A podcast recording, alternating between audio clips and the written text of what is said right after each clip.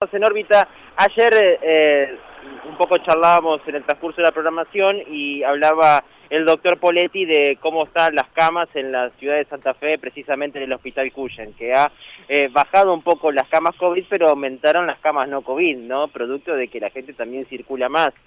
pero es un momento, diría, mucho más tranquilo a comparación de hace un par de semanas. Por supuesto hay que seguir monitoreándolas. Nos fuimos al hospital de niños también para poder tener un poco el pantallazo de cómo se está llevando adelante eh, esta pandemia, esta segunda ola. No tanto por el tema COVID, evidentemente eh, no está causando tanto efecto en el hospital de niños eh, la segunda ola COVID, pero sí, por supuesto, la vuelta a clases, los jardines, generan que los chicos también tengan enfermedades respiratorias y puedan eh, utilizar los servicios del Hospital de Niños. Vamos a escuchar la palabra del doctor Osvaldo González Carrillo que hablaba al respecto sobre esto.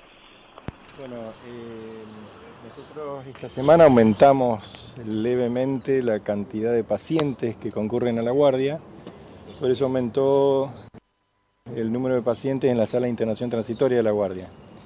En el día de ayer la teníamos completa, hoy tenemos el 70% de los pacientes de sala de internación transitoria.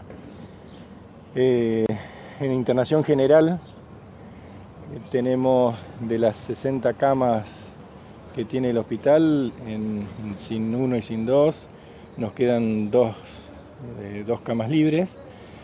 En la sala de COVID eh, tenemos siete pacientes internados, de los cuales uno solo es positivo, los otros están esperando eh, el resultado del laboratorio.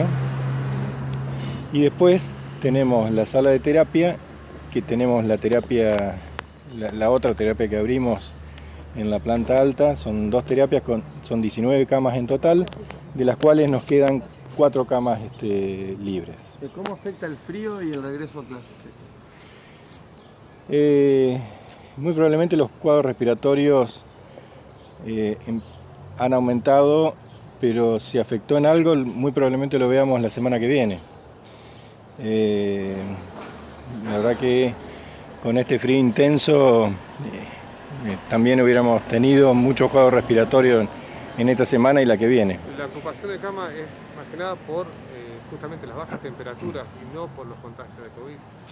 No, nosotros en este momento COVID tenemos tres pacientes, son dos en terapia, un chico de tres meses un chico de tres meses que ya teníamos internado, está internado hace más de un mes, y un chico de dos meses, un pacientito de dos meses que ingresó hace 72 horas. Teniendo en cuenta la situación y cómo estamos atravesando esta segunda ola, eh, ¿son números esperados los que tiene el Hospital de Niños? Eh, sí, son números esperados. Igualmente, si comparamos con años pre-pandemia estamos por debajo de la cantidad de pacientes que teníamos en esos momentos. Así que más allá de la ocupación actual, para la próxima semana creen que estar en condiciones, digamos, hay lugar en el hospital para atender la demanda. Sí, sí hay lugar. Hay lugar. Además se abrió en planta baja eh, otro SIM, que al, momento tiene ocho camas y estamos previendo agregarle 10 camas más. O sea que tranquilamente se podría responder a, cualquier demanda que, ocurra en la internación.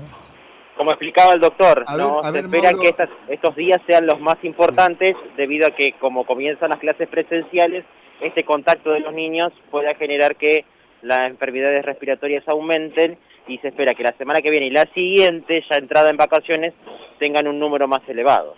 Eh, a ver si yo entiendo lo que dice González Carrillo, porque la última frase fue importante. Dijo, están por, por debajo de temporadas anteriores respecto del tema de, ingresos por frío, ¿es así? Exacto, prepandemia. Con frío. Exacto, prepandemia están con números más bajos todavía. Exacto. O sea que no habría que preocuparse tanto por ahora, no es una situación preocupante. No, no es una situación preocupante, eh, está dentro de los números esperados eh, obviamente va a aumentar, ellos creen que va a aumentar ahora, la semana que viene y la siguiente, porque es justamente el inicio de las clases presenciales en, ambos niveles, ¿no? En eh, primario y secundario, y es por eso que hasta la semana, a la primera semana de vacaciones puedan encontrarse con una eh, suba de, de cantidad de personas, de niños que van a estar ingresando al hospital. Bien, gracias Mauro. Ahora, hasta luego. Hasta luego, 9.51. Karina. Muy bien, vamos a leer algunos mensajitos. Son simplemente